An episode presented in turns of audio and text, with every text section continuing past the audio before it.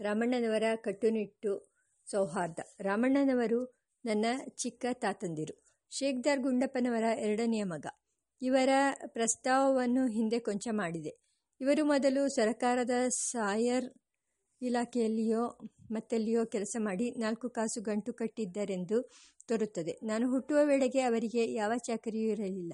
ಅವರು ಸ್ವತಂತ್ರರಾಗಿದ್ದರು. ಕೊಂಚ ಲೇವಾದೇವಿ ಅದರ ಜೊತೆಗೆ ಸ್ಟ್ಯಾಂಪ್ ವೆಂಡರ್ ಕೆಲಸ. ತಳಹದಿಯಾಗಿ ತಂದೆಯ ಕಾಲದಿಂದ ಬಂದಿದ್ದ ಜಮೀನು.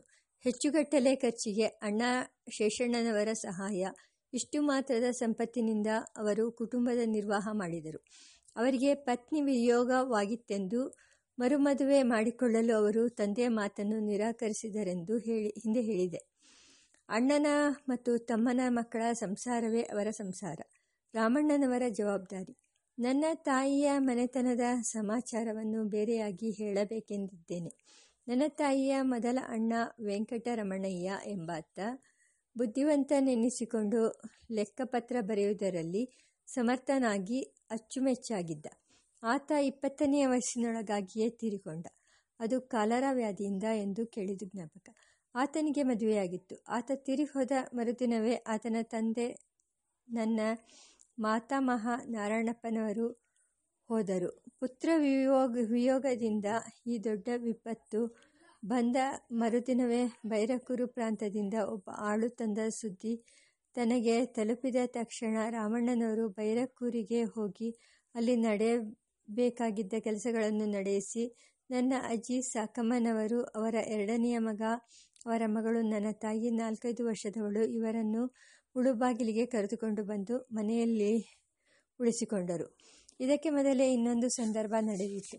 ರಾಮಣ್ಣನವರ, ತಮ್ಮ ಶೀಣ ಸೀನಣ್ಣನವರು, ಇಬ್ಬರು ಹೆಣ್ಣು ಮಕ್ಕಳು ನವರ ಇಬ್ಬರು ಹೆಣ್ಣುಮಕ್ಕಳು, ಒಬ್ಬ ಮಗ, ಇವರು ಉಳುಬಾಗಿಲಿನ ಮನೆಯಲ್ಲಿದ್ದರು. ಶ್ರೀಣ ಸೀಣನವರಿಗೂ ಪತ್ನಿ ವಿಯೋಗವಾಗಿತ್ತು. ಆ ಹೆಣ್ಣು ಮಕ್ಕಳ ಪೋಷಣೆಗಾಗಿ ದೇವರಾಯ ಸಮುದ್ರದ ವೆಂಕಟಮ್ಮ ಎಂಬ ಮಡಿ ಹೆಂಗಸು ಮನೆಯ ಕೆಲಸಕ್ಕಾಗಿ ನೇಮಕ ಮಾಡಿಕೊಂಡಿದ್ದರು. ಆಕೆಗೂ ನಮ್ಮ ಮನೆಯ ಕೆಲ ಮಂದಿಗೂ ಮನಸ್ಸು ಸರಿಯಾಗದೆ ಬೇರೆ ಏರ್ಪಾಟು ಮಾಡಬೇಕೆಂದಿದ್ದರು. ಆ ಹೊತ್ತಿಗೆ ಬಂದು ಸೇರಿದರು ಸಾಕಮ್ಮನವರು, ಅವರ ಮಕ್ಕಳು.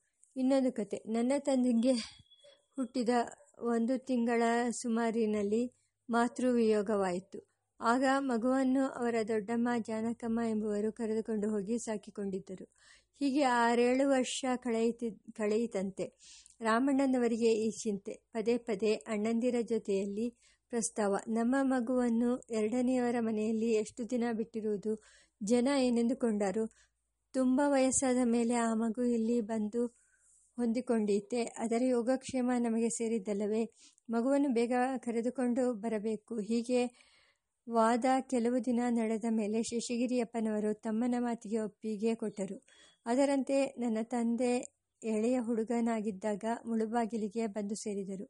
ಇದಿಷ್ಟು ರಾಮಣ್ಣವರು ನಿರ್ವಹಿಸಬೇಕಾಗಿದ್ದ ಸಂಸಾರದ ಕತೆ ಮೂರು ದೇವಸ್ಥಾನಗಳು. ರಾಮಣ್ಣನವರು ಸ್ವತಃ ಸಂಸಾರ ಬಿಟ್ಟವರು. ಆದರೂ ಅವರು ನಿರ್ವಹಿಸಿದಂಥ ಸಂಸಾರ ಭಾರವನ್ನು ಅಷ್ಟು ಭಕ್ತಿ ಶ್ರದ್ಧೆಗಳಿಂದ ಯಾವ ಸಂಸಾರಿಯೂ ನಡೆಸಿರಲಾರ.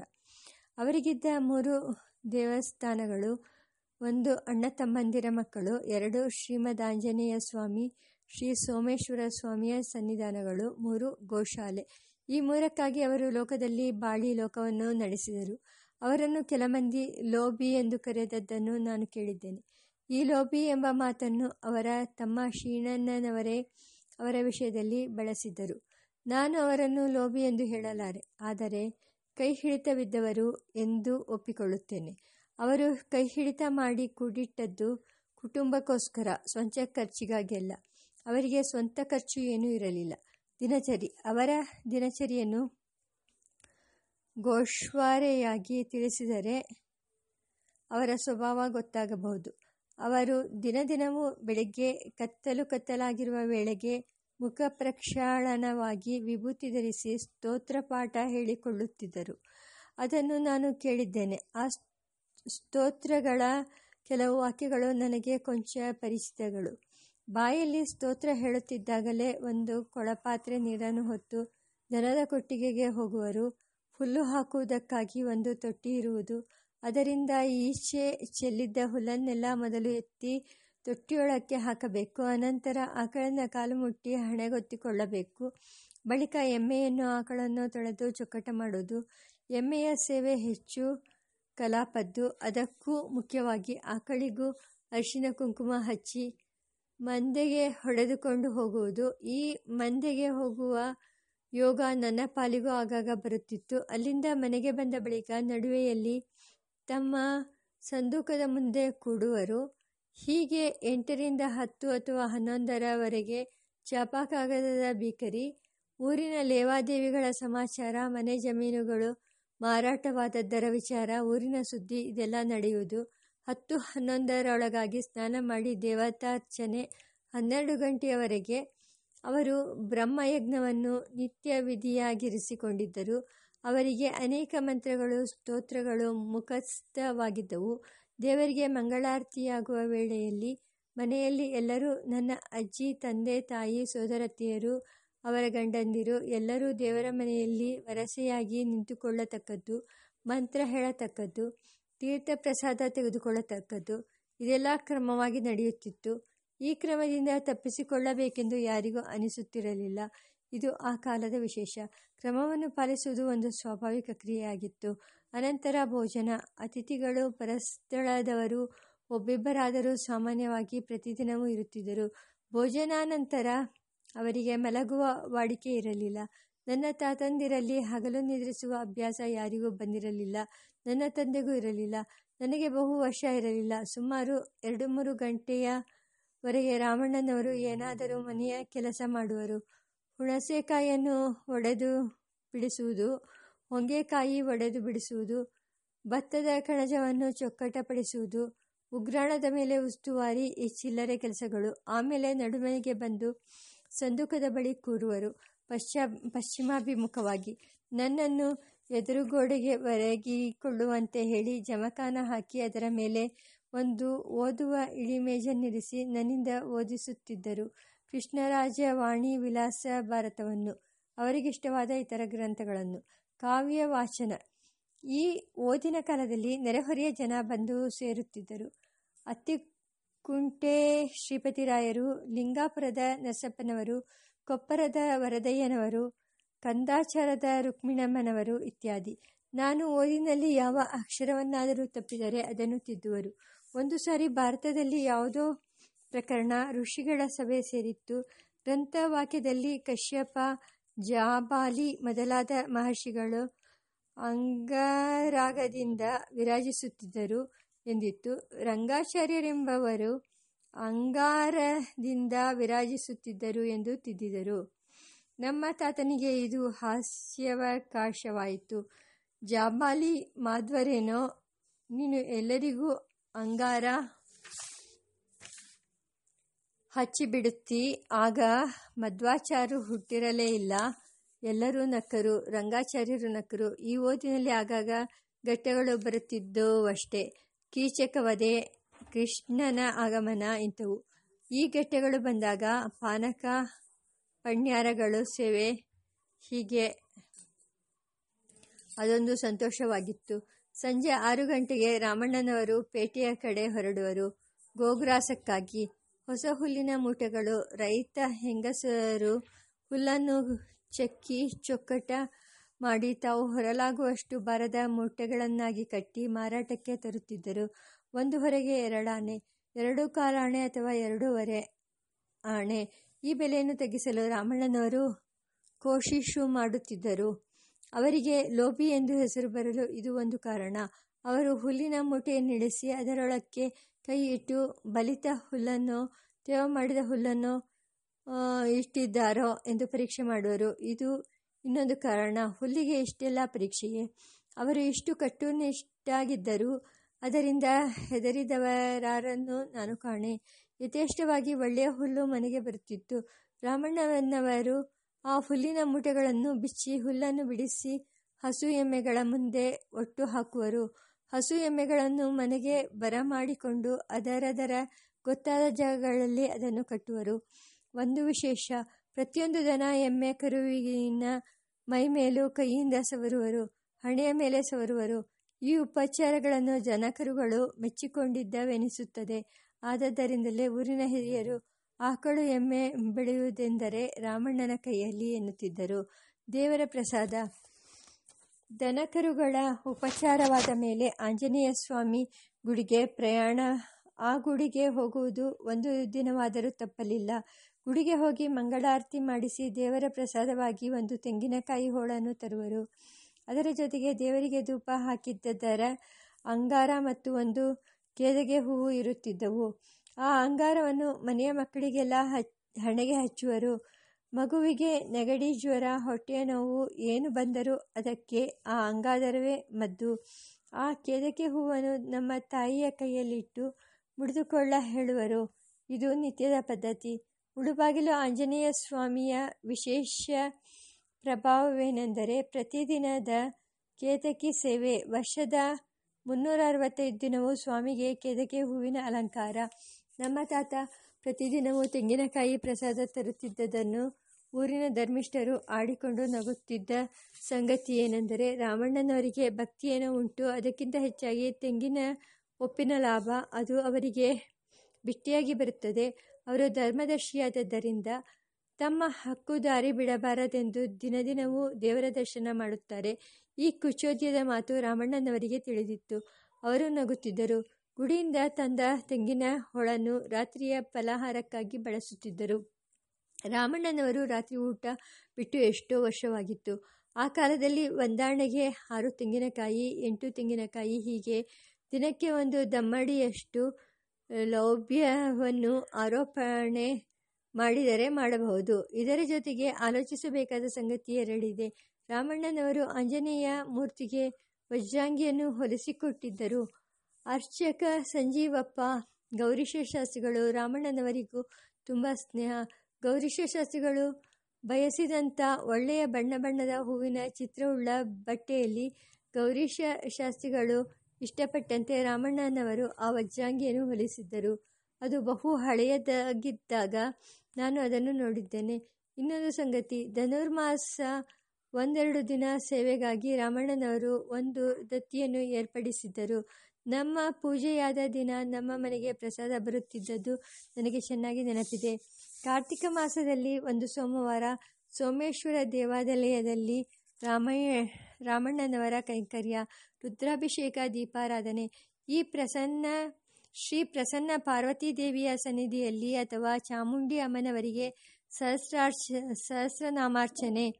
ಇದರ ಜೊತೆಗೆ ಆ ದೇವಸ್ಥಾನದಲ್ಲಿದ್ದ ಮಹಿಷಾಸುರ ಮರ್ದಿನಿ ಅಮ್ಮನವರಿಗೆ ಒಂದು ಸೀರೆ ಕುಪ್ಪಸ ಸೋಮವಾರ ಸೋಮವಾರ ಸೋಮೇಶ್ವರ ದೇವಾಲಯಕ್ಕೆ ಹೋಗುತ್ತಿದ್ದರು. ಕಟ್ಟುನಿಟ್ಟು ರಾಮಣ್ಣನವರು ಹಣಕಾಸಿನ ವಿಷಯದಲ್ಲಿ ಕಟ್ಟುನಿಟ್ಟಾದವರು. ಅವರದು ಎಲ್ಲ ಲೆಕ್ಕಾಚಾರ. ಅವರು ಒಂದಿಷ್ಟು ಲೇವಾದೇವಿ ವ್ಯಾಪಾರವನ್ನು ಇಟ್ಟುಕೊಂಡಿದ್ದಾರೆಂದು ಹೇಳಿದ್ದೇನಷ್ಟೇ. ಅವರು ತಮಗೆ ಬರಬೇಕಾಗಿದ್ದ ಅಸಲಿನ ವಿಚಾರವಾಗಿ ಮಾತ್ರವಲ್ಲದೆ ಬಡ್ಡಿಯ ವಿಚಾರದಲ್ಲೂ ಕಟ್ಟುನಿಟ್ಟಿನಿಂದ ಇರಿದ್ದರು ಅವರಿಗೆ ಲೋಬಿ ಎಂದು ಹೆಸರು ಬಂದದ್ದಕ್ಕೆ ಇದೇ ಮುಖ್ಯ ಕಾರಣವೆಂದು ನನ್ನ ಭಾವನೆ. ಬಡ್ಡಿಯನ್ನು ಬಿಟ್ಟು ಕೊಡುವುದಾದರೆ ಈ ವ್ಯಾಪಾರವನ್ನು ಮಾಡುವುದು ಏತಕ್ಕೆ ಎಂದು ಕೇಳುತ್ತಿದ್ದರು. ಅದರಿಂದ ಸಾಲ ತೆಗೆದುಕೊಂಡವರಲ್ಲಿ ಸರಕಾರದ ಅಧಿಕಾರಿಗಳು ಇರುತ್ತಿದ್ದರು. ಅದನ್ನು ನಾನು ಬಲ್ಲೆ, ಆದರೆ ಯಾರೊಬ್ಬರೂ ಹೆಸರು ಬೀದಿಗೆ ಬಂದದ್ದಿಲ್ಲ. ರಾಮಣ್ಣನವರು ಕೋರ್ಟು ಕಚೇರಿಗಳಿಗೆ ಜನರನ್ನು ಸೆಳೆದವರಲ್ಲ, ಅವರು ವ್ಯಾಪಾರದಲ್ಲಿ ಒಂದು ದೊಡ್ಡತನ ಮರ್ಯಾದೆಯನ್ನಿಟ್ಟುಕೊಂಡಿದ್ದರು. ಗ್ರಂಥ ಪರಿಚಯ. ರಾಮಣ್ಣನವರು ನನ್ನಿಂದ ಕನ್ನಡ ರಾಮಾಯಣ ಭಾರತಾದಿಗಳನ್ನು ಕ್ರಮವಾಗಿ ಓದಿಸುತ್ತಿದ್ದರೆಂದು ಮೇಲೆ ಹೇಳಿದೆ. ಅವರಿಗೆ ಭಾಗವತ, ರಂಗನಾಥ ರಾಮಾಯಣ ಈ ಎರಡು ಗ್ರಂಥಗಳಲ್ಲಿಯೂ ತುಂಬ ಮೆಚ್ಚುಗೆ ಆಂಧ್ರ ಭಾಗವತದ ಅನೇಕ ಪದ್ಯಗಳು ಅವರಿಗೆ ಮುಖ್ಯ ಮುಖಸ್ಥವಾಗಿದ್ದವು. ಒಂದೊಂದು ಸಾರಿ ಮಾತುಕತೆಯಲ್ಲಿ ಆ ಮಾತುಗಳನ್ನು ಉದಾಹರಿಸುವರು. ಒಂದು ಸಲ ಒಬ್ಬನೊಬ್ಬ ವೈಶ್ಯರು ಅವರನ್ನು ನೋಡಲು ಬಂದರು. ರಾಮಣ್ಣನವರು ಕೇಳಿದರು, ತೆಲುಗಿನಲ್ಲಿ ಏನಯ್ಯ ಬಂದದ್ದು? ಬಹುದಿನವಾಗಿತ್ತು ನಿನ್ನನ್ನು ನೋಡಿ. ಆತ, ಸುಮ್ಮನೆ ಸ್ವಾಮಿ. ರಾಮಣ್ಣ ಉರುಕೆ ರಾರು ಮಹಾತ್ಮಲು, ವಾರದಮಲು ಆತ. ಏನು ಸ್ವಾಮಿ, ನನ್ನನ್ನು ಅದಮನೆನ್ನುತ್ತೀರಲ್ಲ? ರಾಮಣ್ಣ, ಮಹಾತ್ಮಡಯ್ಯ, ಅದಮಡು ಕಾದು ನೀವು. ಏನಾದರೂ ಉದ್ದೇಶವಿದ್ದೇ ಇರುತ್ತದೆ. ಆತ ಯಾವುದೋ ಲೇವಾದೇವಿ ವ್ಯವಹಾರಕ್ಕೆ ಬಂದಿದ್ದ. ಅದಕ್ಕೆ ಪೇಟಿಕೆಯಾಗಿ ಈ ಹಾಸ್ಯದ ಮಾತು.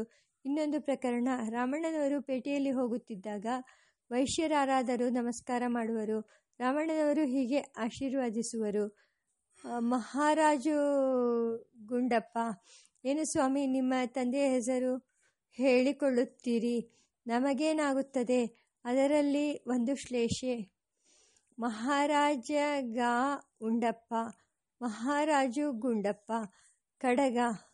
ರಾಮಣ್ಣನವರು ನನ್ನ ಎರಡು ಕೈಗಳಿಗೂ ಚಿನ್ನದ ಗಟ್ಟಿಯ ಗುಂಡು ಕಂಬಿಯ ಕಡಗಗಳನ್ನು ತೊಡಿಸಿದ್ದರು. ಉಳುಬಾಗಿಲಿನ ವೈಶ್ಯರಲ್ಲಿ ಬಹುಮಂದಿ ಚಿನ್ನದ ಕಡಗಗಳನ್ನು ತೊಟ್ಟಿದ್ದರು. ಆದರೆ ಅದು ಚಿನ್ನದ ತಗಡು ಮಾತ್ರ. ಒಳಗೆ ತಾಮ್ರದ ದಪ್ಪರೇಕು ಆದ್ದರಿಂದ ಹೊರಗೆ ಚಿನ್ನ ತಳತಳಿಸುತ್ತಿತ್ತು. ವೈಶ್ಯರನ್ನು ಕುರಿತು ಹೇಳುವರು ಸಾಚವಾಗಿರಬೇಕೋ ನನ್ನ ಮಗುವಿನ ಕೈ ನೋಡು. ಗಟ್ಟಿ ಬಂಗಾರ, ನಿಮ್ಮದು ಒಳಗೆ ಟೊಳ್ಳು, ಮೇಲೆ ಡಿಗ್ಲೀಟು ಕುರ್ರಾಲ ವೆಂಕಟಪ್ಪ, ರಾಮಣ್ಣನವರಿಗೆ ತೆಲುಗು, ರಂಗನಾಥ ರಾಮಾಯಣದಲ್ಲಿ ವಿಶ್ವಾಸವೆಂದು ಹೇಳಿದೆನಷ್ಟೇ ಈ ಗ್ರಂಥದ ಕಾರಣದಿಂದ ಅವರಿಗೆ ಶಿಷ್ಯನಾಗಿದ್ದಾತ ಅಕ್ಕಸಾಲೆ ಗುರ್ರಾಲ ವೆಂಕಟಪ್ಪ. ಈ ವೆಂಕಟಪ್ಪನವರಿಗೆ ರಾಮಣ್ಣನವರು ರಂಗನಾಥ ರಾಮಾಯಣ ಪಾಠ ಮಾಡಿಸಿ ಅರ್ಥ ವಿವರಣೆ ಹೇಳಿದ್ದರು. ಈ ಉಪಕಾರಕ್ಕಾಗಿ ತನ್ನ ಕೃತಜ್ಞತೆಯನ್ನು ಯಾವ ರೂಪದಲ್ಲಾದರೂ ತೋರಿಸಬೇಕೆಂದು ವೆಂಕಟಪ್ಪನವರಿಗೆ ತುಂಬ ಆಸೆ. ಆದರೆ ರಾಮಣ್ಣನವರು ಅದಕ್ಕೆ ಅವಕಾಶ ಕೊಡಲಿಲ್ಲ. ನಿನ್ನಿಂದ ನಾನು ಏನನ್ನೂ ತೆಗೆದುಕೊಳ್ಳುವುದಿಲ್ಲ ಎಂದು ಪದೇ ಪದೇ ಹೇಳಿದ್ದರು. ಕಡೆಗೆ ವೆಂಕಟಪ್ಪಾಚಾರ್ಯರು ಕಾಶಿ ಯಾತ್ರೆ ನಿಶ್ಚಯ ಮಾಡಿಕೊಂಡರು. ಅವರು ರಾಮಣ್ಣನವರಿಗೆ ಹೇಳಿದರು, ಸ್ವಾಮಿ, ನನ್ನಿಂದ ನೀವು ಏನನ್ನೂ ತೆಗೆದುಕೊಳ್ಳುವುದಿಲ್ಲವೆಂದು ಹೇಳಿದ್ದೀರಿ. ಈಗ ನಾನು ಕಾಶಿ ಯಾತ್ರೆಗೆ ಹೊರಟಿದ್ದೇನೆ. ಅಲ್ಲಿಂದ ಬರುವಾಗ ವಿಶ್ವೇಶ್ವರ ಪ್ರಸಾದವನ್ನು ತರಬೇಕೆಂದಿದ್ದೇನೆ.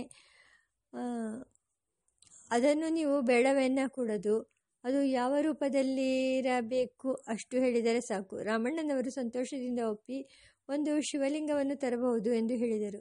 ನಮ್ಮ ಮನೆಯಲ್ಲಿ ಪೂರ್ವಿಕರಿಂದ ಬಂದ ಸಾಲಿಗ್ರಾಮಗಳಿವೆ. ಒಂದು ಸಣ್ಣ ಸ್ಫಟಿಕಲಿಂಗವೂ ಇದೆ. ತುಂಬ ಸಣ್ಣದು. ಇನ್ನು ಕೊಂಚ ದೊಡ್ಡದಾಗಿರುವ ಬಾಣಲಿಂಗವಾದರೆ ಪೂಜೆಗೆ ಅನುಕೂಲ. ಮನೆಯಲ್ಲಿದ್ದದ್ದನ್ನು ನನ್ನ ತಮ್ಮ ತೆಗೆದುಕೊಂಡು ಹೋಗಿದ್ದಾನೆ. ವೆಂಕಟಪ್ಪನವರು ಇದರಂತೆ ಕಾಶಿಯಿಂದ ಒಂದು ಶಿವಲಿಂಗವನ್ನು ತಂದು ರಾಮಣ್ಣನವರಿಗೆ ಕೊಟ್ಟದ್ದು ನನಗೆ ಜ್ಞಾಪಕವಿದೆ. ಕೊಟ್ಟದ್ದು ಹೇಗೆ? ಆ ಶಿವಲಿಂಗಕ್ಕೆ ಬೆಳ್ಳಿಯ ಪಾಣಿವಟ್ಟನ್ನು ಮಾಡಿದರು, ನಾಗಾಭರಣವನ್ನು ಮಾಡಿದರು. ನಮ್ಮ ತಾತನನ್ನು ತಮ್ಮ ಮನೆಗೆ ಕರೆದೊಯ್ದು ಒಂದು ಬಾಳೆ ಎಳೆಯ ಮೇಲೆ ಎರಡು ಸೇರು ಅಕ್ಕಿ ಹಾಕಿ ಅದರ ನಡುವೆ ಈ ಶಿವಲಿಂಗವನ್ನಿಟ್ಟು ಅದರ ಜೊತೆಗೆ ತಾಂಬೂಲ ಐದು ರೂಪಾಯಿ ಇಟ್ಟು ಒಪ್ಪಿಸಿದರು. ಮತ್ತು ಆ ದಿನ ಐದು ಮಂದಿ ವೈದಿಕ ಬ್ರಾಹ್ಮಣರಿಗೆ ನಮ್ಮ ಮನೆಯಲ್ಲಿ ಸಂತರ್ಪಣೆಯನ್ನೇರ್ಪಡಿಸಿದ್ದರು. ರಾಮಣ್ಣನವರು ಅದನ್ನು ಮನೆಗೆ ತೆಗೆದುಕೊಂಡ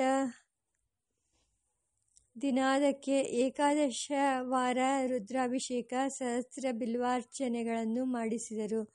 ಇದರಂತೆ ನಲವತ್ತೈದು ದಿನವೋ ನಲವತ್ತೆಂಟು ದಿನವೋ ನಡೆಯಿತು. ಅನ್ನ ಸಂತರ್ಪಣೆ, ಸುವಾಸಿನಿಯರಿಗೆ ಹೂವಿಳ್ಯ ಎಲ್ಲ ನಡೆಯಿತು. ಮನೆಯಲ್ಲಿ ಎಲ್ಲರಿಗೂ ಸಂಭ್ರಮ. ಕೋಲಾರದಿಂದ ನನ್ನ ತಾತಂದಿರು ಒಂದೆರಡು ದಿನದ ಮಟ್ಟಿಗೆ ಬಂದಿದ್ದರು.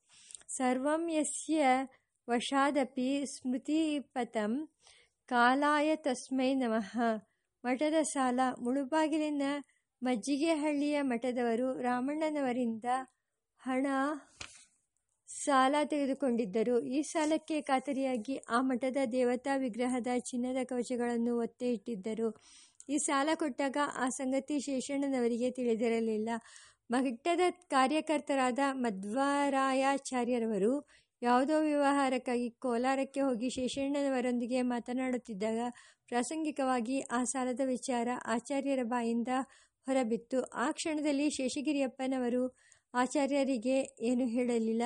ಮೂರು ನಾಲ್ಕು ದಿನಗಳಾದ ಮೇಲೆ ಶೇಷಗಿರಿಯಪ್ಪನವರು ರಾಮಣ್ಣನವರಿಗೆ ನಾಲ್ಕು ಒಂದು ನೂರು ರೂಪಾಯಿ ನೋಟುಗಳನ್ನು ಕಳುಹಿಸಿ, ಇದನ್ನು ನೀನು ಮಠಕ್ಕೆ ಕೊಟ್ಟಿರುವ ಸಾಲಕ್ಕಾಗಿ ತೆಗೆದುಕೊಂಡು ದೇವರ ಕವಚಗಳನ್ನು ಕೂಡಲೇ ಹಿಂತಿರುಗಿಸತಕ್ಕದ್ದು ಮಠದ ಸೊತ್ತು ನಮ್ಮ ಮನೆಯಲ್ಲಿರಬಾರದು ಎಂದು ಕಾಗದ ಬರೆದರು. ರಾಮಣ್ಣನವರು ಆ ಮಾತಿನಂತೆ ನಡೆದರು. ಅದರಲ್ಲಿ ಒಂದು ವಿಶೇಷ, ಸ್ವಾಮಿಗಳನ್ನು ಮನೆಗೆ ಬರಮಾಡಿಕೊಂಡು ಪಾದಪೂಜೆ ನಡೆಸಿ ಅವರು ಹಿಂತಿರುಗುವಾಗ ಅವರ ಮೇನಾದಲ್ಲಿ ಆ ಚಿನ್ನದ ಕವಚಗಳನ್ನಿರಿಸಿದರು. ಆ ಬೆಲೆಬಾಳುವ ಸ್ವತ್ತುಗಳನ್ನು ಒಂದು ದೊಡ್ಡ ತಾಂಬಾಳೆಯಲ್ಲಿ ಅಕ್ಕಿ ತುಂಬಿ ಅದರ ನಡುವೆ ಇರಿಸಿ ಹೂವು ತಾಂಬೂಲ, ತೆಂಗಿನಕಾಯಿ, ದಕ್ಷಿಣೆಗಳ ಸಮೇತ ಹಿಂತಿರುಗಿಸಿದರು. ಇದು ಒಂದು ದಿನ ಬೆಳಗ್ಗೆ ಹತ್ತು ಹನ್ನೊಂದು ಹತ್ತರಿಂದ ಹನ್ನೊಂದು ಗಂಟೆಯ ವೇಳೆಯಲ್ಲಿ ಅಂದು ರಾತ್ರಿ ಮಠದಲ್ಲಿ ವಿಜೃಂಭಣೆಯಿಂದ ದೀಪಾರಾಧನೆ, ಆಗಿನ ಪ್ರಸಾದ ಎರಡು ದೊಡ್ಡ ಅರಳು ಲಡ್ಡಿಗೆಗಳು ನನ್ನ ಕೈಗೆ ಬಂದದ್ದು ಜ್ಞಾಪಕವಿದೆ. ಉರಸ್, ಮುಳಬಾಗಿಲಿಗೆನ ಆಗ್ನೇಯ ಮೂಲೆಯಲ್ಲಿ ಒಂದು ದುರ್ಗ್, ದರ್ಗಾ ಉಂಟು. ದರ್ಗಾ ಎಂಬುದು ಮುಸಲ್ಮಾನ ಸಾಧು ಸಂತರ ಸಮಾಧಿ ಸ್ಥಳ. ಮುಳುಬಾಗಿಲು ಬೆಟ್ಟದ ಮೇಲೆ ಹೈದರವಲ್ಲಿ ಎಂಬ ಭಕ್ತನು ತಪಸ್ಸು ಮಾಡಿಕೊಂಡಿದ್ದನಂತೆ. ಆತನ ಸಮಾಧಿಯೇ ಆ ದರ್ಗಾ ಎಂದು ಹೇಳುತ್ತಾರೆ. ಆ ದರ್ಗಾದಲ್ಲಿ ಆರು ವರ್ಷಕ್ಕೋ, ಎಂಟು ವರ್ಷಕ್ಕೋ ಒಮ್ಮೆ ಉರಸ್ ಎಂಬ ಉತ್ಸವ. ಆ ಉತ್ಸವಕ್ಕಾಗಿ ದೂರ ಸ್ಥಳಗಳಿಂದಲೂ ಹತ್ತಿರದಿಂದಲೂ ಭಕ್ತಾದಿಗಳು ಬಂದು ನಡೆಯುತ್ತಾರೆ ಅವರೆಲ್ಲರ ಅನೇಕರು ಫಕೀರರು ಇರುತ್ತಾರೆ. ಆ ಫಕೀರರಲ್ಲಿ ಕೆಲವರು ಕುರಾನಿನಿಂದ ಮಂತ್ರಗಳನ್ನು, ಬೇರೆ ಹಾಡುಗಳನ್ನು ಹಾಡಿಕೊಂಡು ಕೈಯಲ್ಲಿ ಗಮಗಮಿಸುವ ಊದುಬತ್ತಿ ಹಿಡಿದು ದರ್ಗಾದಲ್ಲಿ ಒಂದು ಗೋರಿಯಿಂದ ಇನ್ನೊಂದು, ಇನ್ನೊಂದಕ್ಕೆ ಪ್ರಯಾಣ ಮಾಡಿ ಸೇವೆ ಸಲ್ಲಿಸುತ್ತಾರೆ. ಈ ಉರಸ್ನ ಕೇಂದ್ರವೆಂದರೆ ಪಟ್ಟಣಕ್ಕೆ ಪಟ್ಟಕ್ಕೆ ಕುಳಿತ ಒಬ್ಬ ಫಕೀರರು. ಫಕೀರರಲ್ಲಿ ನಾಲ್ಕೈದು ಪಂಗಡಗಳುಂಟಂತೆ. ಅವರು ಪೆನುಗೊಂಡೆ ಮೊದಲಾದ ಬೇರೆ ಬೇರೆ ಸ್ಥಳಗಳವರು.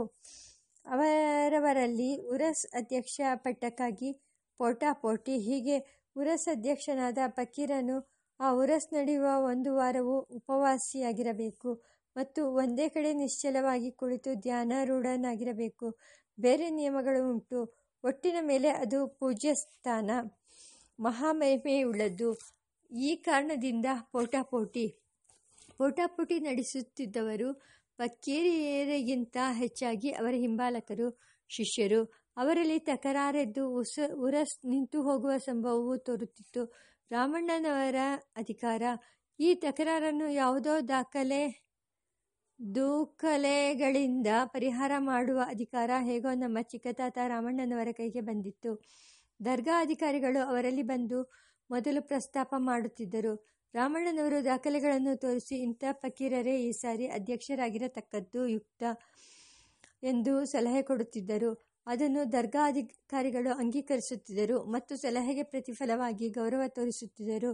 ಉರಸ್ ಉತ್ಸವ ಐದಾರು ದಿನ ನಡೆಯುತ್ತಿದ್ದಷ್ಟೇ ಕಡೆಯ ದಿನ ದರ್ಗಾದಿಂದ ಒಂದು ಮೆರವಣಿಗೆ ಹೊರಡುವುದು. ನಾಲ್ಕು ಮೂಲೆಗಳಲ್ಲಿ ನಾಲ್ವರು ಕೈಯಲ್ಲಿ ಹಿಡಿದ ಕೋಲುಗಳ ಮೇಲುಗಡೆ ಬಟ್ಟೆಯ ಕನಾತನ್ನು ಕಟ್ಟಿ ಚಪ್ಪರ ಮಾಡುವರು. ಆ ಚಪ್ಪರದ ಕೆಳಗಡೆ ಒಂದು ಸಿಂಗರಿಸಿದ ಕುದುರೆಯನ್ನು ನಡೆಸಿಕೊಂಡು ಬರುವರು. ಇದು ಅರಬ್ಬಿ ದೇಶದ ಒಂಟೆಯ ಪ್ರತ್ಯಾಮ್ನಾಯ. ಕುದುರೆಯ ಎರಡು ಪಕ್ಕಗಳಲ್ಲಿಯೂ ಹೂವು, ಗಂಧ, ಹುಡಿ ಪನ್ನೀರು ದಾನಿಗಳನ್ನು ಹೊತ್ತ ಜನ ಬರುವರು. ಕುದುರೆಯ ಬೇಜೀನಿನ ಮೇಲೆ ಕುರಾನ್ ಪುಸ್ತಕದ ಒಂದು ದಫ್ತರ ಬರುತ್ತಿತ್ತೆಂದು ಜ್ಞಾಪಕ. ಈ ಮೆರವಣಿಗೆ ರಾತ್ರಿ ಎಂಟರಿಂದ ಎಂಟೂವರೆರ ಸುಮಾರಿಗೆ ನಮ್ಮ ಮನೆಯ ಮುಂದೆ ಬರುವುದು. ನನ್ನ ತಾತಂದರಿಗೆ ಪನ್ನೀರು, ಹೂವಿನ ಹಾರ, ಗಂಧದ ಹುಡಿ ಇದನ್ನು ಉರಸ್ ಪ್ರಸಾದವಾಗಿ ಕೊಡುವರು. ಕುಶಲ ಸಂಭಾಷಣೆಯಾದ ಮೇಲೆ ಮೆರವಣಿಗೆ ಹಿಂದಕ್ಕೆ ಹೋಗುವುದು.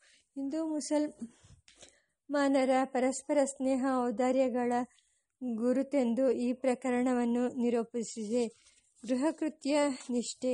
ಈಗ ನನ್ನ ಚಿಕ್ಕತಾತ ರಾಮಣ್ಣನವರ ಗೃಹಕೃತ್ಯ ನಿಷ್ಠೆ. ನಮ್ಮ ಮನೆಯ ಆಧಾರ ವ್ಯಯದ ಯಾವ ದ್ವಿಶಿಷ್ಟವನ್ನು ರಾಮಣ್ಣನವರು ಕೈಯಲ್ಲಿರಿಸಿಕೊಂಡಿದ್ದರು? ಶೇಷಣ್ಣನವರು ಹಣ ಸಂಪಾದಿಸಿದರು. ತಮ್ಮಿಷ್ಟದಂತೆ ಖರ್ಚು ಮಾಡಿದರು. ಊರಿನ ಸಂಸಾರವನ್ನು ಅವರು ಮರೆತವರಲ್ಲ. ತಿಂಗಳು ತಿಂಗಳು ಒಂದಷ್ಟು ಹಣವನ್ನು ತಮ್ಮ ರಾಮಣ್ಣನ ಕೈಗೆ ಕೊಡುತ್ತಿದ್ದರು. ಮಗನ ಕೈ, ಕೈಗಲ್ಲ. ಮದುವೆಯ, ಮದುವೆ ಮುಂಜಿ ಇಂಥ ವಿಶೇಷ ಸಂದರ್ಭಗಳಲ್ಲಿ ಹೆಚ್ಚು ಸಹಾಯ ಮಾಡು, ಕೊಡುತ್ತಿದ್ದರು. ಸಾಮಾನ್ಯವಾಗಿ ಗಂಡು ಹುಡುಗರಿಗೂ, ಹೆಂಗಸರಿಗೂ ಬೇಕಾದ ಬಟ್ಟೆ ಬಳೆಗಳನ್ನು, ಜಮಖಾನ ಕಂಬಡಿಗಳನ್ನು ಅವರೇ ಕೋಲಾರದಿಂದ ಕಳುಹಿಸುತ್ತಿದ್ದರು. ಆದರೆ ನಿತ್ಯದ ವ್ಯವಹಾರ ರಾಮಣ್ಣನವರ ಜವಾಬ್ದಾರಿ.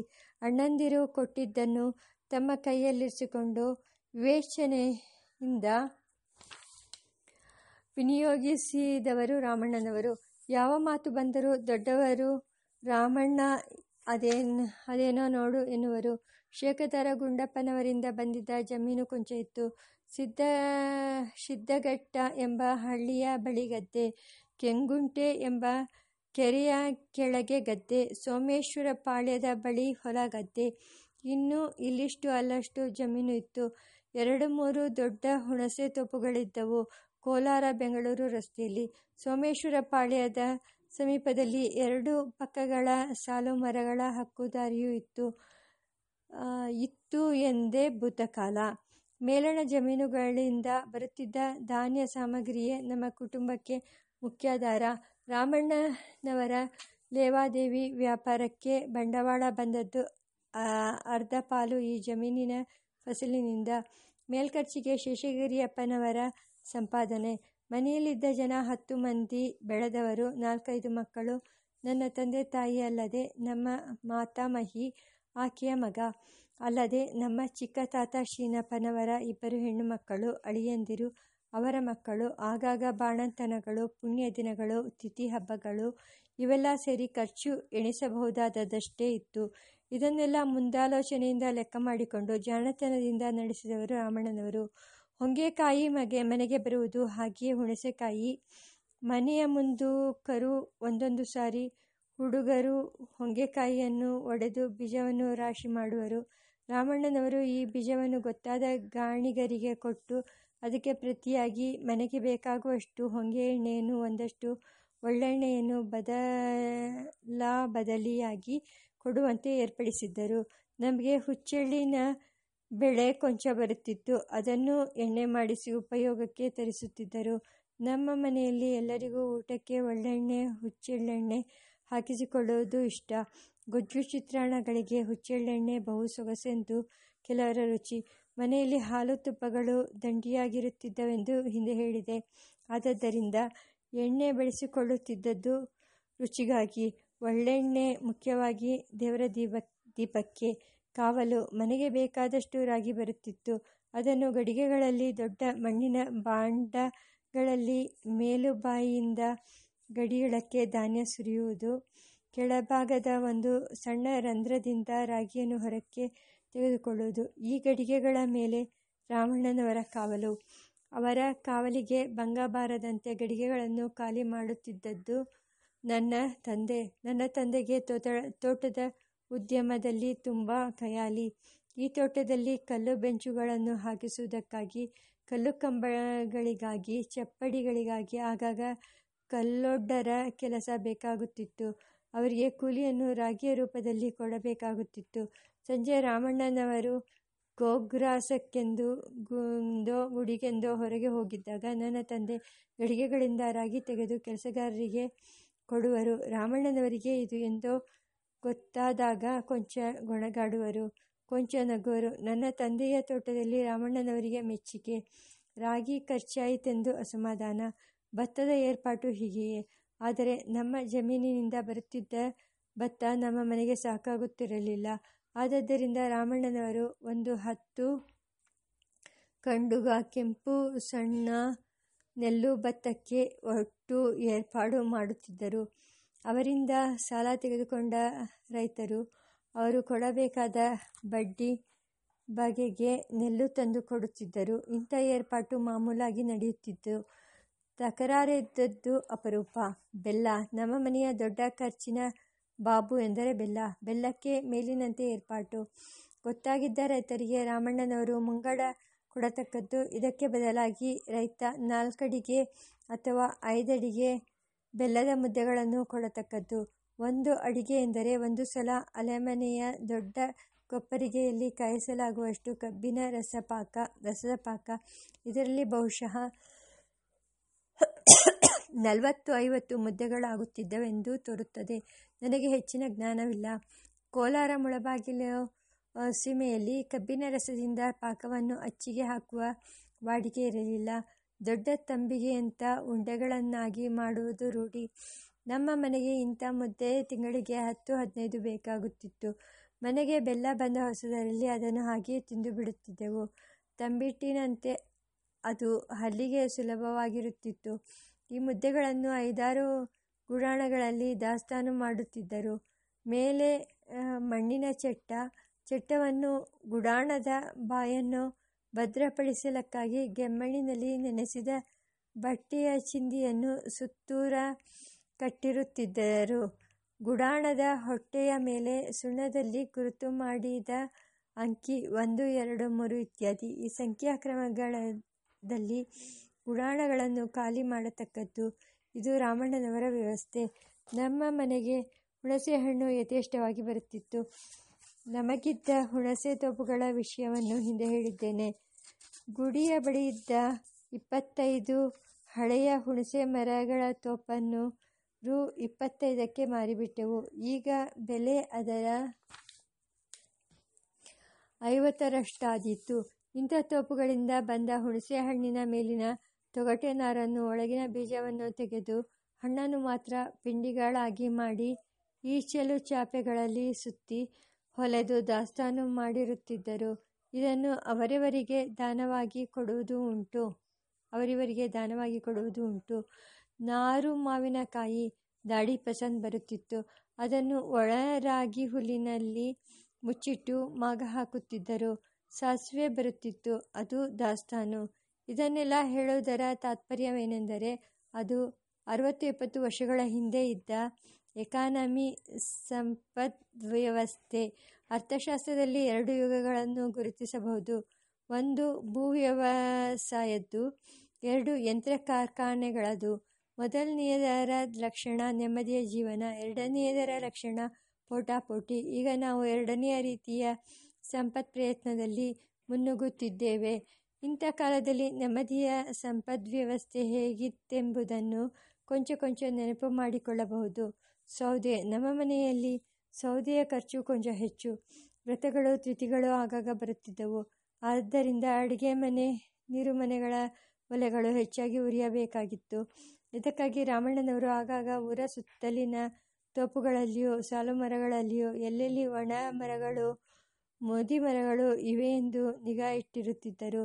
ಅಂಥ ಮರಗಳನ್ನು ಕೊಂಡುಕೊಂಡು ಕಳಿಸಿ ಆ ದಿಮ್ಮಿಗಳನ್ನು ನಮ್ಮ ಮನೆಯ ಮುಂದಿನ ಬೈಲಿನಲ್ಲಿ ಹಾಕಿರಿಸುವರು. ಪ್ರತಿದಿನವೂ ಚಾಪ ಕಾಗದಕ್ಕಾಗಿ ಬಂದವರಲ್ಲಿ ವರವನ್ನು ಸೀಳಬಲ್ಲವರು ಒಬ್ಬರಿಬ್ಬರು ಇರುತ್ತಿದ್ದರು. ರಾಮಣ್ಣನವರು ಅವರಲ್ಲೊಬ್ಬರನ್ನು ರೆಂಡು ಚಿಕ್ಕಲು ತೀಸಿದೆ, ತೀಸಿವೇಸಿ ಪೋರ ಎರಡು ಚೆಕ್ಕೆ ಸೀಳ ಹಾಕಿ ಹೋಗೋ ಎನ್ನುವರು.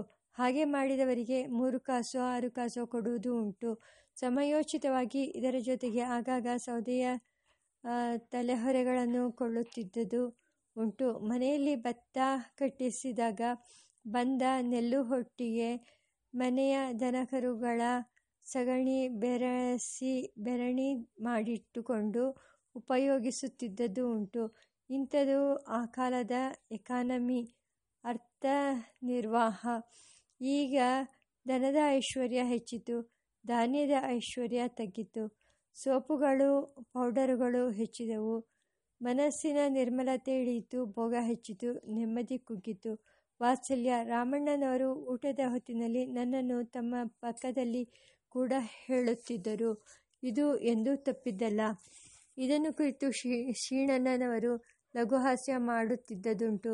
ಸಾಕಮ್ಮನವರೇ, ಮಗುವಿಗೆ ಸ್ವಲ್ಪ ತುಪ್ಪ ನೋಡಿ ಎನ್ನುವರು. ಮಗುವಿಗೆ ತುಪ್ಪ ಬಳಸಿದರೆ ಪಕ್ಕದಲ್ಲಿ ಕುಳಿತಿದ್ದ ತಮಗೂ ತುಪ್ಪ ಬರುತ್ತದೆಂದು ಮಗುವಿನಲ್ಲಿ ಆದರಣೆ ಇದನ್ನು ಕೇಳಿದವರು, ನಗುವರು, ರಾಮಣ್ಣನವರಿಗೆ ನನ್ನ ವಿಷಯದಲ್ಲಿ ಎಷ್ಟು ಪ್ರೀತಿ ಎಂದರೆ, ಹಾಸಿಗೆಯಿಂದೆದ್ದ ಹೊತ್ತಿನಿಂದ ರಾತ್ರಿ ಮಲಗುವವರೆಗೂ ನಾನು ಅವರ ಪಕ್ಕದಲ್ಲೇ ಇರಬೇಕು ಅಥವಾ ಅವರ ಕಣ್ಣೆದುರಿಗೆ ಓಡಾಡಿಕೊಂಡಿರಬೇಕು. ಮಂಗಳವಾರ ಮುಳುಬಾಗಿಲಿನಲ್ಲಿ ಸಂತೆ. ಅಂದು ಮಧ್ಯಾಹ್ನ ನಾಲ್ಕು ಗಂಟೆಯ ವೇಳೆಗೆ ನಾನು ನನ್ನ ತಾತನ ಹೆಗಲ ಮೇಲೆ ಕೂಡಬೇಕು. ಬಲಗಡೆಯೋ ಎಡಗಡೆಯೋ ನನ್ನ ಕಾಲಿನ ಹಿಮ್ಮಡಿಯಿಂದ ಅವರನ್ನು ಒದೆಯಬೇಕು. ಅವರು ಹಾ ಹಾ ಎನ್ನುತ್ತಾ ಪೆಟ್ಟಿಗೆಯ ಬಾಗಿಲ ಬಾಗಿಲೆತ್ತಿ ಒಂದು ದಮ್ಮಡಿ ನನಗೆ ಕೊಡಬೇಕು. ಆಮೇಲೆ ನನ್ನ ಜೊತೆಯ ಇನ್ನೊಬ್ಬರಿಬ್ಬರು ತಲಾ ಒಂದೊಂದು ದಮ್ಮಡಿ ತರುವರು. ಅವರಲ್ಲೊಬ್ಬಾತ ನಮ್ಮೂರ ಡಾಕ್ಟರ ಸೋದರಳಿಯ ಶ್ರೀನಿವಾಸ ಇಂಗಾರ್ ಇನ್ನೊಬ್ಬಾತ ಕಲ್ಲಾರಿ ನಾರಾಯಣ. ನಾವು ಮೂವರು ಸಂತೆಗೆ ಹೋಗಿ ಆ ಮೂರು ದಮ್ಮಡಿ ಕೊಟ್ಟರೆ ಕೈಗೆ ನಾಲ್ಕು ಎಳೆಯ ಸೌತಾಯಿ, ಸೌತೆಕಾಯಿಗಳು ಬರುತ್ತಿದ್ದವು. ಜೊತೆಗೆ ಒಂದಿಷ್ಟು ಹಸಿಮೆಣಸಿನಕಾಯಿ, ಉಪ್ಪು, ಕೊತ್ತಂಬರಿ ಬರುತ್ತಿತ್ತು. ಸಂತೆ ಮಾಳದ ಸಮೀಪದಲ್ಲಿ ಒಂದು ಚಿಕ್ಕ ಆಂಜನೇಯನ ಗುಡಿ ಅದರ ಮುಂದೆ ಬಂಡೆಯ ಮೇಲೆ ನಾವು ಕುಳಿತು ಅಲ್ಲಿ ಚಟ್ನಿ ಅರೆದು ಅದನ್ನು ಸೌತೆಕಾಯಿಗೆ ಅನುಪಾನ ಮಾಡಿಕೊಂಡು ನಾಲ್ಕು ಕಾಯು ತಿನ್ನುತ್ತಿದ್ದೆವು. ಇದನ್ನು ನಮ್ಮ ತಾತನಿಗೆ ಹೇಳಿದಾಗ ಅವರು ಬೇಷ್ ಎನ್ನುವರು. ಹೀಗೆ ಕಳೆಯಿತು ನನ್ನ ಬಾಲ್ಯ. ನನ್ನ ಮರ್ಷಿ ಕಸಬುದಾರರಿಗೆ ಮೊದಲಾದದ್ದು ರಾಮಣ್ಣನವರ ಏರ್ಪಾಟಿನಿಂದ ಸ್ಕೂಲಿಗೆ ಹೋದ ಹೊತ್ತಿನ ಹೊರತು ಯಾವಾಗಲೂ ನಾನು ಅವರ ಪಕ್ಕದಲ್ಲೇ ಇರುತ್ತಿದ್ದೆ. ಅವರು ಚಾಪ ಕಾಗದದ ಮಾರಾಟಗಾರರಾಗಿಯೂ ಇದ್ದರಷ್ಟೇ. ವರ್ಷದ ಕೆಲವು ತಿಂಗಳುಗಳಲ್ಲಿ ಆ ವ್ಯಾಪಾರ ಹೆಚ್ಚಾಗಿ ನಡೆಯುತ್ತಿತ್ತು. ಏಪ್ರಿಲ್, ಮೇ, ಜೂನ್ ತಿಂಗಳುಗಳಲ್ಲಿ ರೈತ ಜನ ಬಂದೂಕು ಪರವಾನಗಿ ಪಡೆದುಕೊಳ್ಳುವುದಕ್ಕಾಗಿ ಸರಕಾರಕ್ಕೆ ಅರ್ಜಿ ಬರೆದುಕೊಳ್ಳಬೇಕಾಗಿತ್ತು. ಅರ್ಜಿಯನ್ನು ನಾಲ್ಕಾಣೆಯ ಅಥವಾ ಎಂಟಾಣೆಯ ಚಾಪ ಕಾಗದದ ಮೇಲೆ ಬರೆಯಬೇಕೆಂದು ವಿಧಿ. ಇದರಂತೆ ಚಾಪ ಕಾಗದ ಕೊಂಡು ಅರ್ಜಿ ಬರೆಯಿಸಿಕೊಳ್ಳುವುದಕ್ಕಾಗಿ ದಿನ ದಿನವೂ ಐದು, ಆರು ಎಂಟು ಮಂದಿ ರೈತರು ರಾಮಣ್ಣನವರಲ್ಲಿಗೆ ಬರುತ್ತಿದ್ದರು. ರಾಮಣ್ಣನವರು ಚಾಪ ಕಾಗದವನ್ನು ಬಿಕರಿ ಮಾಡಿ ಅನಂತರ ಅರ್ಜಿಯನ್ನು ತನ್ನ ನನ್ನ ಕೈಯಿಂದ ಬರೆಸುತ್ತಿದ್ದರು ಮಾತು ಅವರದು, ಅಕ್ಷರ ನನ್ನದು. ಬರೆದದ್ದಾದ ಮೇಲೆ ಮಷಿ ಕಾಣಿಕೆ, ಒಂದರ್ಜಿಗೆ ಎರಡಾಣೆ ಅಥವಾ ನಾಲ್ಕಾಣೆ ಕೊಡುವವರ ಯೋಗ್ಯತಾನುಸಾರ ಒಂದು ರೂಪಾಯಿ ಕೊಟ್ಟವರು ಉಂಟು. ಈ ಹಣವನ್ನೆಲ್ಲ ಸೇರಿಸಿ ರಾಮಣ್ಣನವರು ಬೇರೆಯಾಗಿರಿಸಿ ಅದು ನನ್ನದು ಎಂದು ಹೇಳುತ್ತಿದ್ದರು. ಆಗ ನಾನು ಕನ್ನಡ ನಾಲ್ಕನೆಯ ತರಗತಿಯಲ್ಲೋ, ಐದನೆಯ ತರಗತಿಯಲ್ಲೋ ಇದ್ದೆ. ಲೋಯರ್ ಸೆಕೆಂಡರಿಗೆ ಒಂದು ತರಗತಿ ಕಡಿಮೆ. ಲೇಖನಿಯಿಂದ ನನಗೆ ಬಂದ ಮೊದಲ ಸಂಪಾದನೆ ಆ ಅರ್ಜಿ ಬರವಣಿಗೆಯದು ನನ್ನ ಅಕ್ಷರ ಆಗಿ ಇನ್ನೂ ಕುದುರಿರಲಿಲ್ಲ. ಸೊಟ್ಟು ಸೊಟ್ಟಾಗಿತ್ತು. ಪಂಕ್ತಿಗಳು ಅಡ್ಡಾದಿಡ್ಡಿ. ಆದರೂ ನನ್ನ ತಾತಂದಿರು, ಇದು ಸರ್ಕಾರಕ್ಕೆ ಪರವಾಗಿಲ್ಲ. ರೈತರ ಅರ್ಜಿ ಇನ್ನು ಹೇಗಿರುತ್ತದೆ? ಸರಕಾರಕ್ಕೆ ಅಭಿಪ್ರಾಯ ತಿಳಿಯುತ್ತೋ ಇಲ್ಲವೋ ಅಷ್ಟು ಸಾಕು ಎನ್ನುತ್ತಿದ್ದರು. ರಾಮಣ್ಣನವರು ಸಾಮಾನ್ಯವಾಗಿ ಮೈಮೇಲೆ ಬನಿಯನ್ನಾಗಲಿ ಕೋಟಾಗಲಿ ಹಾಕುತ್ತಿದ್ದವರಲ್ಲ. ಹುಟ್ಟಿರುವ ದೋತ್ರಾವಿನ ಬೇರೆ ಬಟ್ಟೆಯನ್ನು ಹಾಕಿಕೊಳ್ಳುತ್ತಿರಲಿಲ್ಲ. ಮನೆಯ ಮುಂದೆ ಕೈಸಾಲೆಯಲ್ಲಿ ಕುಳಿತಿದ್ದಾಗ ದೊಡ್ಡ ಮನುಷ್ಯರು ಯಾರಾದರೂ ಬಂದರೆ ಎದ್ದು ನಿಲ್ಲುವರು, ಮಾತನಾಡುವರು. ಆ ಕಾಲದಲ್ಲಿ ದೋತ್ರ ಸೆರಗನ್ನು ಎದೆಯ ಮೇಲೆ ಹಾಕಿಕೊಳ್ಳುವರು. ಇದು ಮರ್ಯಾದೆಯ ಸಂಕೇತ. ಅವರು ತಿಂಗಳಿಗೋ, ಎರಡು ತಿಂಗಳಿಗೋ ಒಂದಾವರ್ತಿ ಕಚೇರಿಗೆ ಹೋಗಬೇಕಾಗುವುದು. ಆಗ ತಲೆಯ ಮೇಲೆ ಭಾರಿ ರುಮಾಲು, ಮೈ ಮೇಲೆ ಕಶ್ಯೆ ಅಂಗಿ, ಒಂದು ಮಡಿಸಿದ ದೋತ್ರವೇ ಉತ್ತರೀಯ. ರುಮಾಲು, ಆ ರುಮಾಲಿನ ಕತೆ ಹೇಳುತ್ತೇನೆ. ಮುಳಬಾಗಿಲ ಬಳಿಯ ಅವನಿ ಮಠದ ಆಶ್ರಯದಲ್ಲಿ ಒಬ್ಬ ಮುಸಲ್ಮಾನ ದೊಡ್ಡ ಮನುಷ್ಯ ಇದ್ದ. ಆತ ಚಿನ್ನ ತಯಾರು ಮಾಡುತ್ತಿದ್ದನಂತೆ. ಒಂದು ದಿನ ಆತ ಒಂದು ಜಟಕದ ತುಂಬ ಹೊಸ ಹೊಸ ಸರಿಗೆಯ ರುಮಾಲುಗಳನ್ನು, ಶಲ್ಯಗಳನ್ನು, ಪಂಚೆಗಳನ್ನು ತುಂಬಿಕೊಂಡು ಬೀದಿ ಬೀದಿಯಲ್ಲೂ ಮೆರವಣಿಗೆ ಮಾಡಿ ನಮ್ಮ ಮನೆಯ ಮುಂದೆ ಬಂದಾಗ ರಾಮಣ್ಣನವರಿಗೂ ಒಂದು ರುಮಾಲನ್ನು ಕೊಟ್ಟು ಅವರು ಉಪಯೋಗಿಸಬೇಕೆಂದು ಹೇಳಿದ. ಅವರು, ಬೆಲೆ ಏನೆಂದು ಕೇಳಿದರು ಆತ, ನೀವೇನೂ ಕೊಡಬೇಕಾಗಿಲ್ಲ, ಇದು ಮುಫತ್ ಎಂದ. ಅವರು, ನನಗೆ ಮುಫತ್ ಬೇಡ, ನಾನು ಬೆಲೆ ಕೊಡುತ್ತೇನೆ. ಈ ರುಮಾರು, ರುಮಾಲು ನಮ್ಮ ಮಗುವಿಗೆ ಚೆನ್ನಾಗಿರುತ್ತದೆ ಎಂದು ಹೇಳಿ, ಅದಕ್ಕೆ ಐದೋ ಆರೋ ರೂಪಾಯಿ ಕೊಟ್ಟರಂತೆ ಆಮೇಲೆ ಅದನ್ನು ಚಲುವೆ ಮಾಡಿಸಿ ತರಿಸಿದರು. ತಲೆಯ ಮೇಲೆ ಸುತ್ತಿಕೊಂಡು ಅಣಿ ಮಾಡಿ ತೆಗೆದು ನನ್ನ ತಲೆಯ ಮೇಲಿಟ್ಟರು. ಅದು ದೊಡ್ಡ ಮೂಟೆಯಂತಿತ್ತು. ಇದು ಜಗದೇರಾಯನ ಬುಟ್ಟಿ ಎಂದೆ ನಾನು. ಆಮೇಲೆ ನಾನು ಅದನ್ನು ಧರಿಸುವಂತೆ ಮಾಡಲು ಎಷ್ಟೆಷ್ಟೋ ಪ್ರಯತ್ನ ಮಾಡಿದರು. ನಾನು ಒಪ್ಪಲಿಲ್ಲ. ಕೊಂಚ ಹತ್ತು ರಗಳೆ ಮಾಡಿದೆ ನೆಂದು ತೋರುತ್ತದೆ. ಅವರು ಮುನಿಸಿಕೊಂಡು, ಹಾಗಾದರೆ ನಿನಗದು ಬೇಡವೇನಪ್ಪ ಎಂದು ಕೇಳಿದರು. ನಾನು ಬೇಡ ಎಂದೆ ಮೇಲೆ ತಾವೇ ಅದನ್ನು ಧರಿಸಿಕೊಳ್ಳುತ್ತಿದ್ದರು. ತಿಂಗಳಿಗೆ ಒಂದು ಸಲ, ಒಂದು ಗಂಟೆ ಹೊತ್ತು. ಅವರು ಎಡಗಾಲಿನಲ್ಲಿ ಒಂದು ಬೆಳ್ಳಿಯ ಸರಿಗೆಯನ್ನು ಹಾಕಿಕೊಂಡಿರುತ್ತಿದ್ದ ಕೊಂಡಿರುತ್ತಿದ್ದರು ಅದು ಏನೆಂದು ಕೇಳಿದಾಗ ಹೇಳಿದರು, ನನಗೆ ಕಾಲಿನಲ್ಲಿ ತುಂಬ ನೋವು ಬರುತ್ತಿತ್ತು. ಆಗ ಯಾರೋ ಒಬ್ಬಾತ ಈ ಸರಿಗೆಯನ್ನು ಕೊಟ್ಟು, ಇದನ್ನು ಹಾಕಿಕೊಳ್ಳಿ ಎಂದ. ಆತ ಮಾಂತ್ರಿಕ ಇದರಲ್ಲಿ ಏನೋ ಕರಾವತ್ತು ಇಟ್ಟಿದ್ದಾನಂತೆ. ಇದನ್ನು ಹಾಕಿಕೊಂಡ ಮೇಲೆ ನನಗೆ ಕಾಲು ನೋವು ಬಂದಿಲ್ಲ. ಆಪದ್ದನ ಅವರ ಲಕ್ಷಣಗಳಲ್ಲಿ ಹೇಳಬೇಕಾದದ್ದು ಇನ್ನೊಂದುಂಟು. ಅವರ ನಡುವಿನಲ್ಲಿ ದಪ್ಪ ಉಡಿದಾರ ಇರುತ್ತಿತ್ತು. ಬಹುಮಟ್ಟಿಗೆ ಅನಂತನ ದಾರದಂಥದ್ದು ಆ ಉಡಿದಾರಕ್ಕೆ ಎರಡು ಬೆಳ್ಳಿ ಡಬ್ಬಿಗಳು ಕಟ್ಟಿರುತ್ತಿದ್ದವು. ಒಂದೊಂದು ಡಬ್ಬಿ ಸುಮಾರು ಎರಡೂವರೆ ಮುರಂಗಲ ಉದ್ದವಾಗಿ ಬಾಳೆಯ ಕಾಯಂತೆ ಸ್ವಲ್ಪ ಬಾಗು ಬಂದಂತಿರುತ್ತಿತ್ತು ಈ ಬಾಳೆಯ ಕಾಯಿನ ಒಳಗಡೆ ಖಾಲಿ ಕೊಳವೆ ಡಬ್ಬಿಯ ಒಂದು ಕಡೆಯ ಮುಚ್ಚಳವನ್ನು ತೆಗೆದರೆ ಈ ಕೊಳವೆ ಕಾಣಿಸುತ್ತಿತ್ತು ಒಂದೊಂದು ಕೊಳವೆಯಲ್ಲಿ ಎರಡು ಮೂರು ರೂಪಾಯಿನಷ್ಟು ಬೆಳ್ಳಿಯ ಎರಡನೇ ನಾಣ್ಯಗಳು ಬರ್ತಿ ಇರುತ್ತಿದ್ದವು. ಇದೇನೆಂದು ನಾನು ಕೇಳಿದ್ದಕ್ಕೆ ಅವರು, ಅದು ಆಪದ್ದನ ಎಂದರು. ಆ ಮಾತಿನ ಅರ್ಥ ನನಗೆ ಸ್ವಲ್ಪ ಕಾಲದ ಮೇಲೆ ಗೊತ್ತಾಯಿತು. ಊರಿನಲ್ಲಿ ಯಾರ ಮನೆಯಲ್ಲಾದರೂ ಸಾವಾದರೆ ರಾಮಣ್ಣನವರು ಅಲ್ಲಿಗೆ ಹೋಗುವರು. ಅಂದಿನ ಖರ್ಚಿಗಾಗಿ ಆ ಮನೆಯವರಿಗೆ ತಕ್ಕಷ್ಟು ಉಪಪತ್ತಿ ಇಲ್ಲದಿದ್ದರೆ ರಾಮಣ್ಣನವರು ಅದನ್ನು ತಾವಾಗಿ ಕಂಡುಕೊಂಡು ತಮ್ಮ ಉಡಿದಾರದ ಡಬ್ಬಿಗಳಲ್ಲಿದ್ದ ಐದಾರು ರೂಪಾಯಿಗಳನ್ನು ವಿನಿಯೋಗಿಸುವರು. ಆ ಕಾಲದಲ್ಲಿ ಅತ್ಯ ಸಂಸ್ಕಾರಕ್ಕೆ ಐದಾರು ರೂಪಾಯಿಗಳು ಸಾಕಾಗುತ್ತಿತ್ತು. ಅವರು ರುದ್ರಭೂಮಿಗೆ ಹೋಗಿ ಕೆಲಸಗಳನ್ನು ಮುಗಿಸಿ ಸೋಮೇಶ್ವರ ದೇವಾಲಯಕ್ಕೆ ಬಂದು ಅಲ್ಲಿ ಪುಷ್ಕರಿಣಿಯಲ್ಲಿ ಸ್ನಾನ ಮಾಡಿ ಬೇರೆ ಯಜ್ಞೋಪವೀತ ಧಾರಣೆ ಮಾಡಿ ಸ್ವಾಮಿಗೆ ಪೂಜೆ ಮಾಡಿಸಿ ಪ್ರಸಾದವನ್ನು ಕೈಯಲ್ಲಿ ಹಿಡಿದು ಮನೆಗೆ ಬರುವರು. ಎಷ್ಟೋ ಸಾರಿ ಸಂಜೆ ಐದು ಆರು ಗಂಟೆಯಾದದುಂಟು ಆಗ ಅವರು ಹೇಳುತ್ತಿದ್ದ ವಾಕ್ಯ ಇದು. ಅನಾಥ ಪ್ರೇತ ಸಂಸ್ಕಾರಾತ್, ಕೋಟಿ ಯಜ್ಞ ಫಲಂ ಲಭೇತ್ ಶಿವಶಿವ ಶಿವ ಮಹಾದೇವ. ಈಗ ಅಂಥ ಉಡಿದಾರದ ಡಬ್ಬಿಗಳು ಫ್ಯಾಷನ್ನಿನಲ್ಲಿಲ್ಲ.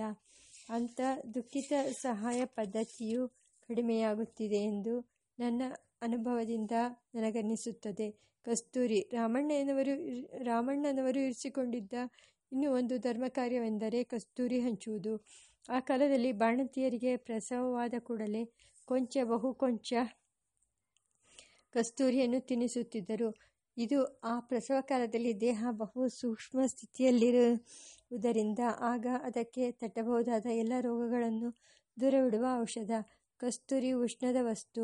ಬಹು ಬೆಳೆಯುಳ್ಳದ್ದು, ಬಡವರಿಗೆ ಸಾಧ್ಯವಿಲ್ಲದ್ದು. ಈ ಕಾರಣದಿಂದ ಈ ಕಸ್ತೂರಿ ವಿತರಣೆಯನ್ನು ರಾಮಣ್ಣನವರು ಧರ್ಮಕಾರ್ಯವಾಗಿ ಭಾವಿಸಿದ್ದರು. ಆ ಊರಿನಲ್ಲಿಯೂ ಸುತ್ತಮುತ್ತಲೂ ಯಾರ ಮನೆಯಲ್ಲಿ ಪ್ರಸವದ ಸಮಯವಾದಾಗಲೂ ಆ ಮನೆಯವರು ರಾಮಣ್ಣನವರಲ್ಲಿಗೆ ಬಂದು ಕೇಳುತ್ತಿದ್ದರು. ರಾಮಣ್ಣನವರು ಒಂದು ವೀಳ್ಯದೆಲೆಯಲ್ಲಿ ಒಂದಷ್ಟು ಕಣಗಳನ್ನಿಟ್ಟು ಮಡಿಸಿ ಅದನ್ನು ಧರ್ಮಾರ್ಥ ಕೊಡುತ್ತಿದ್ದರು. ರಾಮಣ್ಣನವರ ವಿಷಯದಲ್ಲಿ ನನ್ನ ಅಜ್ಜಿ ಸಾಕಮ್ಮನವರಿಗೆ ತುಂಬ ಕೃತಜ್ಞತೆ. ಆಪತ್ಕಾಲದಲ್ಲಿ ಸಹಾಯ ಮಾಡಿದವರೆಂದು. ರಾಮಣ್ಣನವರಿಗೆ ಕೃತಜ್ಞತೆ ಆಕೆ ತಮ್ಮ ಮನೆಗೆ ಹೆಣ್ಣು ಕೊಟ್ಟು ಮನೆ ಉದ್ಧಾರ ಮಾಡಿದರೆಂದು. ಪ್ಲೇಗುಮಾರಿ ಸಾಕಮ್ಮನವರು ರಾಮಣ್ಣನವರು ಕಾಲಾಧೀನರಾದ ದಿನಗಳಲ್ಲಿ ನಾನು ಊರಿನಲ್ಲಿರಲಿಲ್ಲ. ಮೈಸೂರಿನಲ್ಲಿದ್ದೆ ವಿದ್ಯಾರ್ಜನೆಗಾಗಿ. ಒಂದು ದಿನ ಅಲ್ಲಿಯ ಹಾಸ್ಟೆಲಿನಲ್ಲಿ ನನ್ನ ರೂಮಿನಿಂದ ಸ್ನಾನದ ಮನೆಗೆ ಹೋಗುತ್ತಿದ್ದೆ ಒಗೆದ ಬಟ್ಟೆ ತೆಗೆದುಕೊಂಡು. ಅಷ್ಟು ಹೊತ್ತಿಗೆ ಸರಿಯಾಗಿ ಅಂಚೆಯಾಳು ಕಾಗದಗಳನ್ನು ತಂದವನು ಒಂದು ಲಕೋಟೆಯನ್ನು ನನ್ನ ಕೈಗೆ ಕೊಟ್ಟ. ಅದರಲ್ಲಿತ್ತು ನನ್ನ ತಂದೆ ಬರೆದಿದ್ದ ಕಾಗದ. ನನ್ನ ಅಜ್ಜಿಯು ಚಿಕ್ಕ ಅಜ್ಜನು ತಿರಿಹೋದ ಸಮಾಚಾರ. ನನಗೆ ಸಿಡಿಲು ಬಡಿದಂತಾಯಿತು.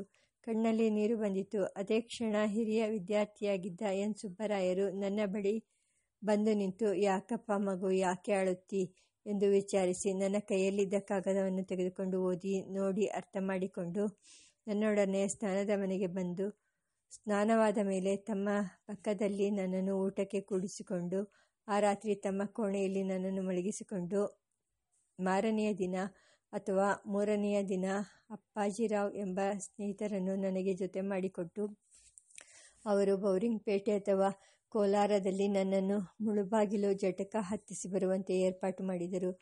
ಆ ಸುಬ್ಬರಾಯರೆಂಬ ಮಹಾನುಭಾವರು ಭಗವತ್ ಕೃಪೆಯಿಂದ ಈಗಲೂ ಮಕ್ಕಳು, ಮೊಮ್ಮಕ್ಕಳು, ಮರಿಮಕ್ಕಳನ್ನು ಸಲಹಿ ಆಶೀರ್ವದಿಸಿಕೊಂಡಿದ್ದಾರೆ. ವಯಸ್ಸು ತೊಂಬತ್ತರ ಮೇಲಾಗಿದೆ. ಅವರು ಸೂಪರಿಂಟೆಂಡಿಂಗ್ ಇಂಜಿನಿಯರ್ ಪದವಿಗೆ ಹತ್ತಿ ಪ್ರಾಮಾಣಿಕರೆಂದೆನಿಸಿಕೊಂಡಿದ್ದಾರೆ. ನಿಸ್ಪೃಹರು, ಪರಿಶುದ್ಧರು. ಆಮೇಲೆ ತಿಳಿಯಿತು ಸಂದರ್ಭ. ಮುಳಬಾಗಿಲಿಗೆ ಪ್ಲೇಗುಮಾರಿ ಭೇಟಿ ಕೊಟ್ಟಿದ್ದಳು. ಅದು ಮೊದಲನೆಯ ಹೊಡೆತ ಅಥವಾ ಎರಡನೆಯದು. ಮೊದಲು ಸಾಕಮ್ಮನವರು ತೀರಿಕೊಂಡರು. ಇದಾದ ಎರಡು ದಿವಸಗಳೊಳಗಾಗಿ ರಾಮಣ್ಣನವರು ನನ್ನ ತಂದೆ ತಾಯಿಯನ್ನು ಮಕ್ಕಳನ್ನು ಅಲ್ಲಿಂದ ಹದಿನಾರು ಹದಿನೆಂಟು ಮೈಲಿ ದೂರದಲ್ಲಿದ್ದ ಎಲ್ದೂರಿಗೆ ಕಳುಹಿಸಿದರು. ತಾವು ಒಬ್ಬರೇ ಮನೆಯಲ್ಲಿ ನಿಂತು ಮನೆಗೆ ಕಾವಲಾಗಿರುವಂತೆ ನಿಶ್ಚಯ ಹೇಳಿದರು. ಅಲ್ಲಿಂದ ಮೂರು ನಾಲ್ಕು ದಿವಸಗಳೊಳಗಾಗಿ ಅವರಿಗೆ ಪ್ಲೇಗು ಬಡಿದು ಮೃತರಾದರು. ಕಳುವು.